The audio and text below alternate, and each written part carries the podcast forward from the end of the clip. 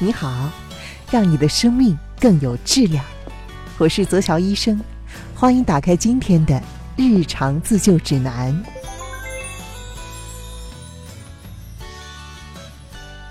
每一年体检，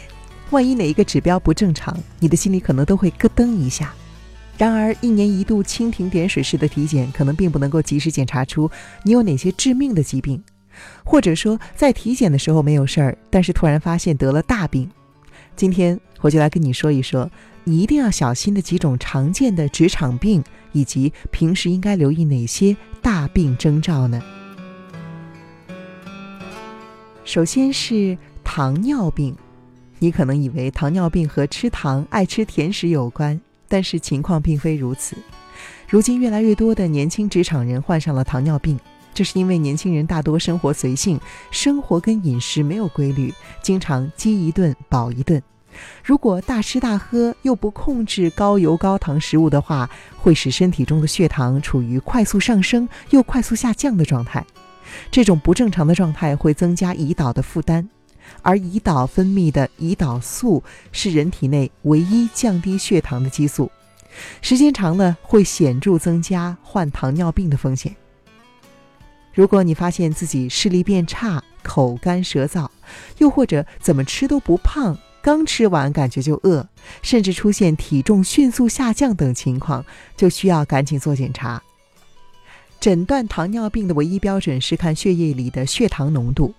测试方法一般分为空腹血糖、餐后血糖，还有随机血糖等血糖测试，以及口服葡萄糖耐量实验等等。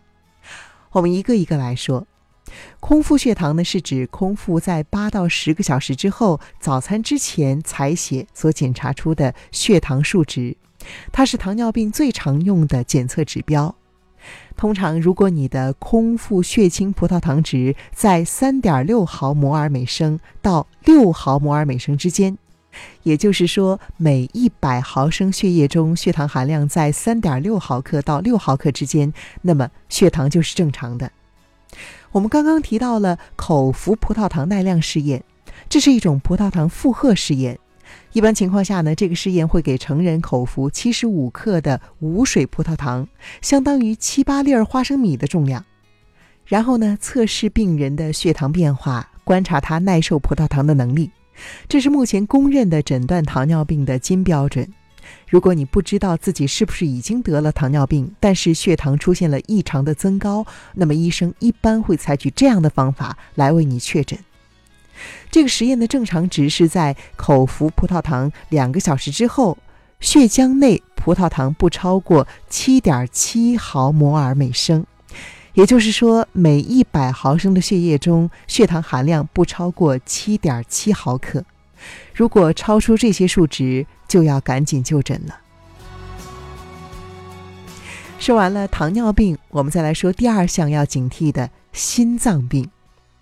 我们经常在报纸上看到二十多岁的年轻人因为连续加班四十八个小时之后就猝死的新闻。很多人认为这样的新闻尚属个案，但实际上越来越多的年轻人存在着心脏病的隐患。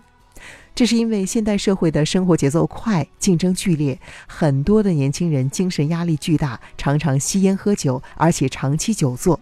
这些呢都是心血管病，也就是心脏病的诱因。因为压力大、抽烟喝酒以及久坐会导致人体内的新陈代谢发生改变，影响脂肪代谢，减弱酶的活性，使得血液中的脂肪以及甘油三酯的含量上升，血粘度升高，血流缓慢。容易造成血栓，增加患心脏病的风险。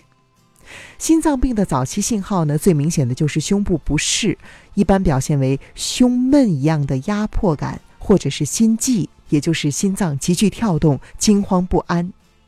这些症状呢，容易出现在吃完饭之后，或者说是处在一个寒冷的环境当中的时候，又或者是在看一些情节比较紧张的电影或者是电视剧的时候。如果你经常咳嗽或者是食欲不振，这也可能是心脏病的早期征兆。诶，你可能会觉得，这怎么会和心脏病有关联呢？这是因为心脏衰竭所导致的。心衰患者经常会因为喘不上气来而咳嗽，而食欲不振呢，则是因为腹部的各个脏器淤血肿胀，导致胃部不适，没有食欲，恶心想吐。如果发现以上的症状之一，最好赶紧去医院检查。最常见的检查心脏病的方式呢，就是常规的心电图。但是这种方式在患者症状发生时检出概率比较高。如果错过了发作期呢，则可能会显示为正常的心电图。因此，为了寻求更加精确的诊断，你可以试一下动态心电图。动态心电图的检查需要患者在日常生活状态下连续二十四小时甚至更长时间佩戴动态心电图仪，观察心电的生理功能是否有异常。无论是心肌缺血还是心律失常，无论是持续性还是阵发性的发作，都可以通过这种检查被发现。而且呢，还可以把心电图出现改变的时间和患者当时的活动和症状进行对照，非常的科学。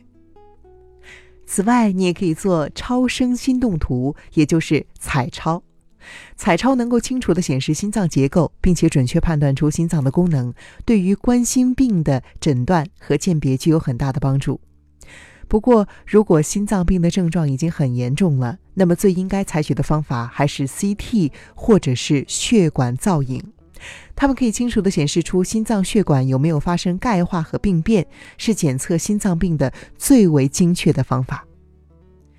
说一千道一万。职场的年轻人在了解这些检查方式的同时，最应该的还是要注意调整饮食结构，定期运动，控制体重，进行常规检查和戒烟。尤其是家里面有心脏病遗传病史的人，更要做好常规检查，防患于未然。好了，以上就是今天的日常自救指南想要给你的内容。我们还差一个日常生活中需要预防的大病——高血压没有说。欢迎你移步到下一期去收听有关的内容。我是泽乔医生，欢迎订阅我的专辑，并且把它分享给你认为也会有帮助的朋友。下期见。